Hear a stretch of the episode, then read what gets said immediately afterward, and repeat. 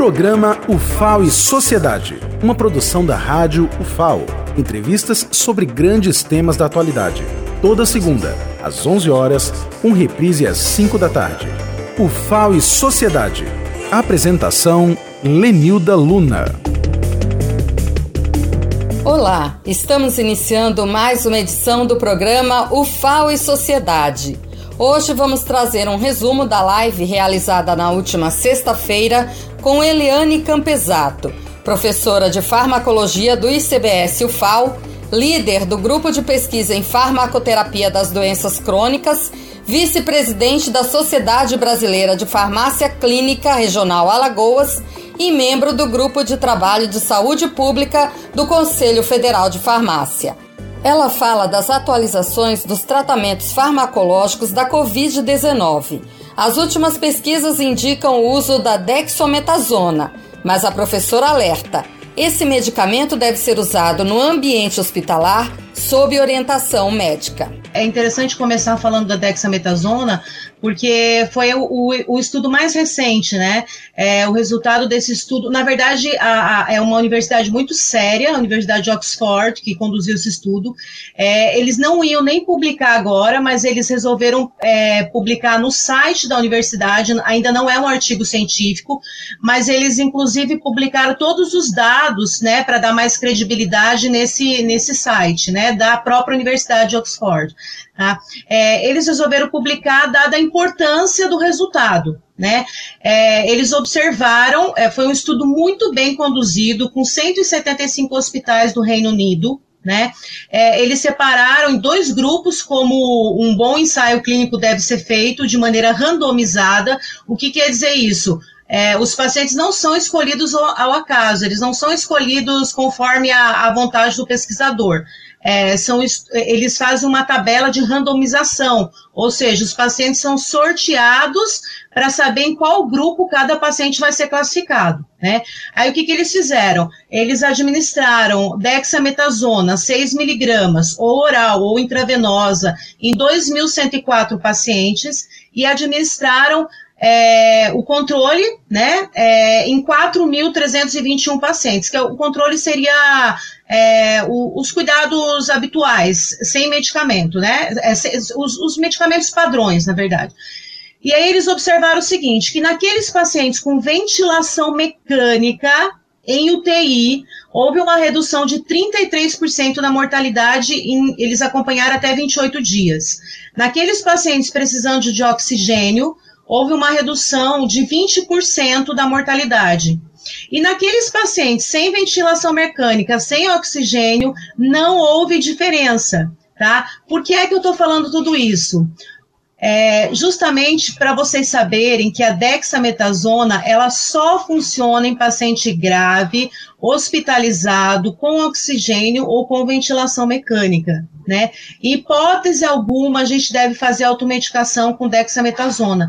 É, não é um medicamento preventivo, pelo contrário, é um anti-inflamatório muito potente, é um anti-inflamatório, para vocês terem uma ideia, usado quando o paciente faz transplante, usado em alergias graves, usado em doenças autoimunes, tá? Porque é um corticoide é, só para você ter uma ideia, a, a, gente produz uma substância endógena chamada cortisol, tá? E este, essa dexametasona, ela é 30 vezes mais potente que o cortisol endógeno. A professora Eliane Campesato reforçou bastante o risco da automedicação. As pessoas estão buscando medicamentos nas farmácias que podem ter sérios efeitos colaterais. Ela também comentou sobre os estudos que passaram a descartar o tratamento com a hidroxicloroquina para a Covid-19. É muito importante que se diga, porque é, na quarta-feira, quando esse resultado foi divulgado, muita gente já foi na farmácia comprar a dexametasona. Tá? Isso é muito preocupante, porque o, o, Brasil, o brasileiro em geral, por essa falha que a gente tem na, na assistência à saúde, né, é, ele vê, to, vê, toda a solução dos problemas no medicamento.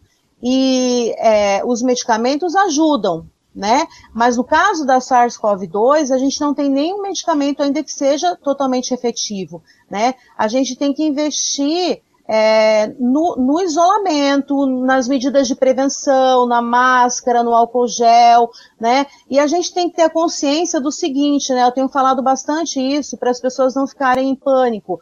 É, 80% das pessoas não vão ter sintomas graves, vão ter sintomas muito leves, que se parecem com resfriado, com gripe, né, com é, sinusite, sinusite é, 20% só vão ter sintomas, e desses 20%, apenas 5 vão evoluir para esse estágio mais grave, que precisa de oxigênio, ventilação mecânica, né? Então, a gente deve deixar os medicamentos, os leitos de hospital para esses pacientes, para esses 20%.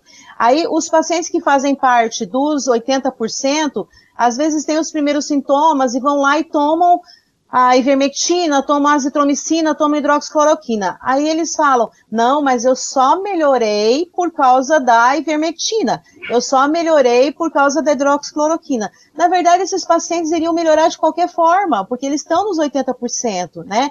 Então, o que a ciência faz é comparar esses grupos, é ver, de fato, se existe resultado entre aqueles que utilizaram medicamentos e aqueles que não usaram. Né? Então, por exemplo, você falou da, da hidroxicloroquina. Teve um estudo conduzido por Tang, que é um estudo que a gente usa, é um estudo meio que padrão, assim, para gente. Ele fez um estudo com 150 pessoas, e essas 150 pessoas também foram randomizadas, foram separadas por sorteio, né? E eram pacientes com Covid leve a moderada. E ele observou, um, gru grupo recebeu hidroxicloroquina e outro grupo recebeu só tratamento de suporte, é, líquidos de reposição, antitérmico. E aí eles observaram que não houve diferença significativa nenhuma entre o grupo que recebeu hidroxicloroquina e o que não recebeu. Então, assim, esse é um dos estudos que mais nos norteiam, porque é um estudo randomizado, que está no, né, no, no, topo da pirâmide, é um estudo é, que tem poucos erros metodológicos, né? Foi feito com Covid leve a moderada, bem no início da doença, né? E eles observaram que, é, além de não ter diferença em relação à melhora, os pacientes que usaram hidroxicloroquina tiveram muito mais efeitos colaterais.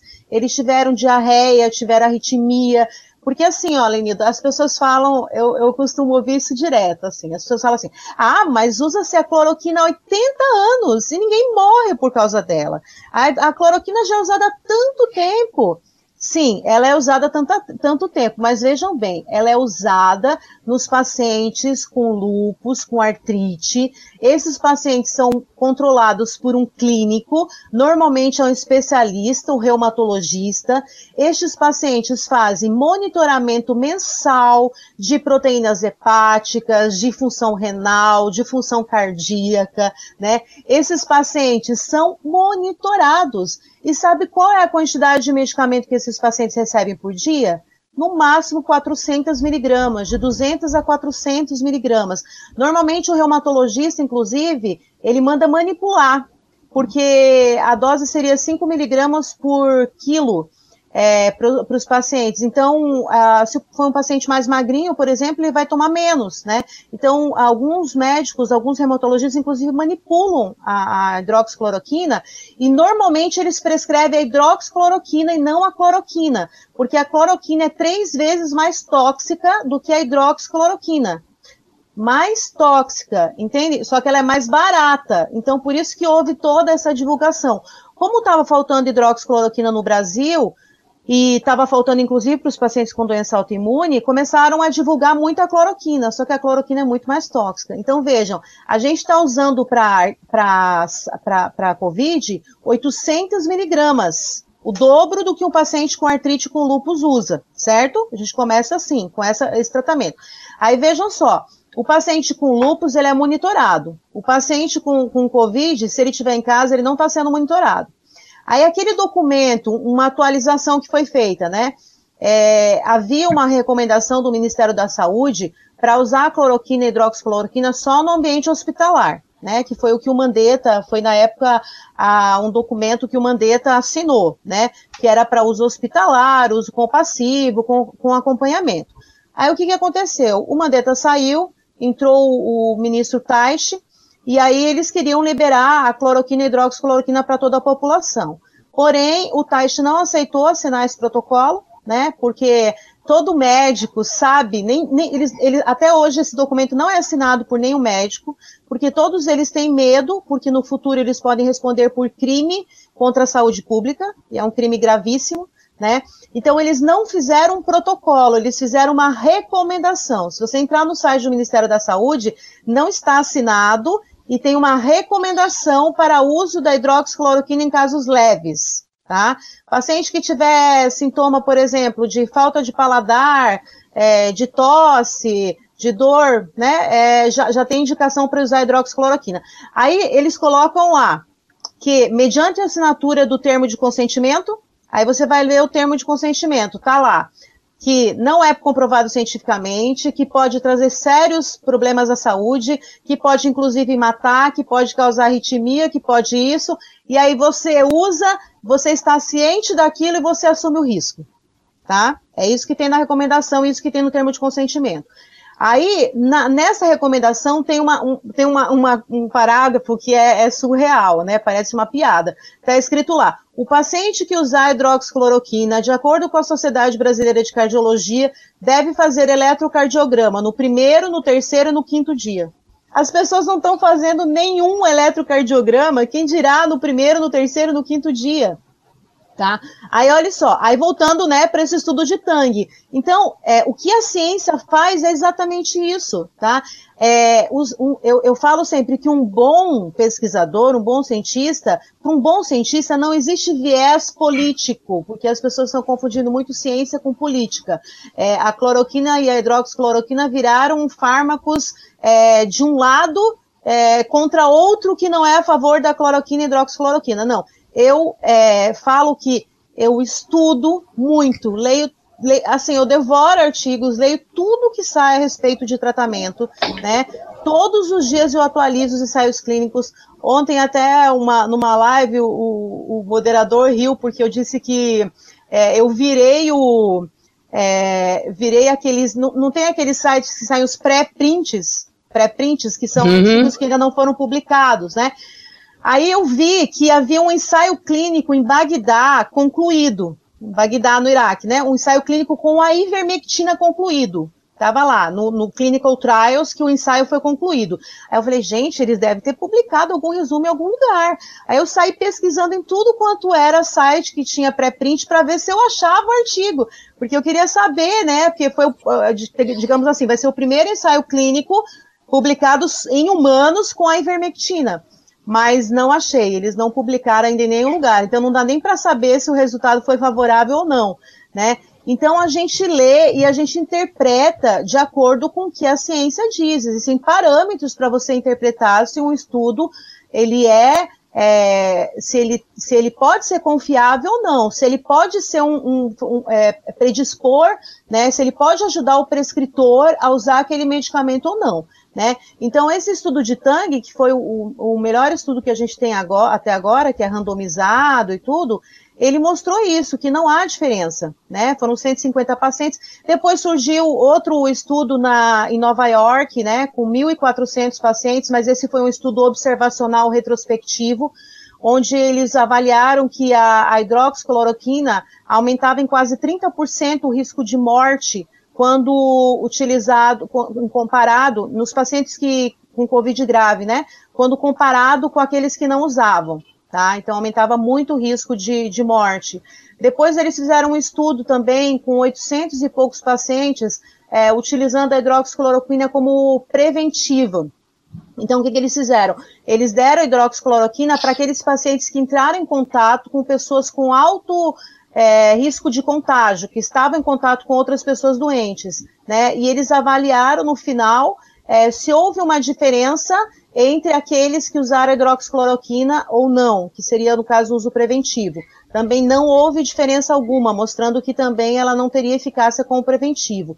Na verdade, eles já tinham mostrado isso, porque teve um estudo com pacientes com lúpus, artrite, com 16 mil pacientes com lúpus, artrite, com doenças autoimunes que usavam é, a cloroquina ou hidroxicloroquina para tratar a doença, e eles fizeram um comparativo para ver a chance que esses pacientes tiveram é, de ter Covid-19. e eles compararam com aqueles que não usavam o medicamento, e eles viram que a chance era a mesma, ou seja, que a cloroquina e a hidroxicloroquina não tinham é, um efeito protetor em relação a ao contato com SARS-CoV-2, a infecção por SARS-CoV-2. Eliane Campesato ressaltou que os cientistas estão buscando tratamentos mais efetivos. Por enquanto, os médicos prescrevem nos hospitais os medicamentos para cuidar dos sintomas, sempre com muito cuidado em relação aos efeitos colaterais. Em relação à cloroquina e hidroxicloroquina, eu tenho a dizer que a ciência sempre teve certo, tá? A gente, os pesquisadores sempre tiveram muita cautela, até porque é, a gente sabe que tem atividade antiviral, mas a gente é, não adianta um fármaco ter potência, tá? E gerar toxicidade. Não adianta um fármaco ter atividade antiviral e matar o paciente de arritmia, né? Porque, por exemplo, a gente tem histórico aqui no Brasil de pacientes que usaram e morreram por mal súbito, né? Com a, e esse paciente, talvez, se ele não tivesse usado, ele estaria vivo, né? Então, assim como tem gente que fala, né, é, movido por, por, é, por ideologias, fala assim, ah, não estão deixando usar hidroxicloroquina, estão matando os pacientes. Não, o que a ciência diz é que a hidroxicloroquina é que, de repente, pode ter matado alguns pacientes, né, é, com problema cardíaco. Porque o que as pessoas têm que entender é o seguinte, uma pessoa que está com Covid, ela está com. É, a, a, Covid não é só uma doença respiratória, ela é uma doença sistêmica. Então, muitas vezes, ela está com o rim comprometido, com o coração comprometido, com o fígado comprometido. Né? É muito diferente eu usar esse medicamento num paciente que está com uma doença autoimune controlada. É muito diferente. Então, por exemplo, essa noite mesmo eu soube de um, de um parente de uma conhecida que, é, 42 anos, ele faleceu de Covid-19 por falência renal. Tá? Então, é, como é que você, você, você pode comparar um paciente com tanto comprometimento, né, com um paciente que se encontra estável, que se encontra monitorado, né? Então, essa é a grande diferença, né? A gente é, tem, que ter, tem que ser muito racional, porque a ansiedade de usar o medicamento pode ser pior é, do que de repente não usar. Né? Então, todo tratamento hoje que a gente confia para tratar a Covid-19 é sintomático. Tá? O paciente hospitalizado ele vai tratando sintomas. Então, é, eu uso para essa fase super inflamatória, eu uso corticoide, né? A dexametasona, metilprednisolona. Eu uso é, heparinas, que são anticoagulantes para evitar a trombose né, pulmonar. Né? Eu uso é, analgésicos, antitérmicos para diminuir a, a temperatura, a dor, né? É, alguns países, alguns hospitais usam um anticorpo monoclonal chamado tocilizumab, né, que é um anticorpo muito caro, a Europa usa muito, aqui no Brasil é um anticorpo muito caro, então a gente usa mais para tratar artrite. É, poucos hospitais têm usados para tratar a Covid-19, mas ele seria para essa fase também pré-inflamatória, que é essa fase que é a fase que realmente mata, que é a fase onde você tem o que eles chamam de tempestade de citocinas, é uma inflamação incontrolável, tá? Para vocês entenderem. A gente usa antibióticos para evitar co-infecções, porque como o sistema respiratório ele está muito debilitado, né? Você tem uma tendência a ter é, é, a invasão de bactérias oportunistas. E aí você tem uma tendência grande a ter pneumonia bacteriana também. Então se usa antibióticos para controlar essa infecção. Por fim, a boa notícia é que os estudos para a produção de uma vacina estão avançados. Essa é a esperança para um controle efetivo da pandemia. A gente tem, na verdade, mais de 10 vacinas aí bem encaminhadas, já em fase 1, fase 2, né? Mas a gente tem a, a de Oxford, que é a vacina que é, a Universidade de Oxford, que é essa que fez a, publicou a dexametasona, uma, uma das melhores universidades do mundo, de alta credibilidade, né? ela tem um convênio com a FAPESP, né? Então, nesse convênio, eles vão testar, né, pacientes aqui no Brasil também. É, é a única vacina que está em fase 3, né, só para vocês entenderem, fase 1 é um grupo pequeno de pacientes, né, fase 2 já é um grupo moderado, entre 100 a 200, e a fase 3 já chega entre 3 mil a 5 mil pacientes e é multicêntrico, né, então ele vai ser feito em vários países do mundo, né? É, os, os, a, os ensaios já vão começar, já estão marcados para começar, inclusive, e acredita-se que em setembro já tem o resultado. Mas aí existe uma diferença entre ter o resultado, né? É, que se a gente, se, se tudo der certo, vai ser positivo. É, existe uma diferença entre ter a vacina e ter a disponibilidade dela, né? Porque aí a gente vai precisar laboratório que produz em grande quantidade, né? Em massa. É, a gente vai ter também, obviamente, as, as preferências. Uma das minhas preocupações era justamente a vacina é, ser americana, porque eu acreditava que sendo americana a, eles iam dar uma prioridade muito grande para vacinar todos os, é, os americanos primeiro, né? E é um país muito populoso, então a gente teria, a gente demoraria mais para chegar no Brasil, né? Mas sendo no Reino Unido, eu acredito que é, talvez agilize um pouco esse processo, né? Então, é, essa é a, é a, vacina que a gente tem mais esperança, né, de que dê certo. É, a, a, outra vacina é uma vacina chinesa, né, que também vai ser testada aqui no Brasil. O governo de São Paulo fez um acordo, né, com e vai, vai testar. Essa vacina, ela, ela vai passar por uma fase interessante. É, ela está em fase 2, mas a, a, fase 3 vai começar antes da fase 2, tá? Ou vai começar antes, não, desculpa, vai começar junto com a fase 2, tá? Porque é, em outros tempos isso não, jamais seria permitido. Você tem que fazer a fase 2 para depois ir para a fase 3. E a fase 4 é quando a gente tá, vai receber a vacina, né? Que é a fase onde nós seremos vacinados, né?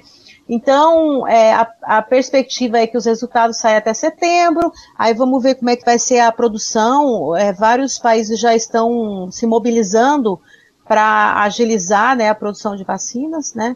Vamos ver como é que vai ser a prioridade, o custo. Eu acredito que já vai existir, como sempre, né, uma escala de prioridade, né? Primeiro vai ser o grupo de risco, né? Então, acho que eles vão dar bastante prioridade para idosos, para pacientes diabéticos, hipertensos, pacientes com doenças autoimunes, né?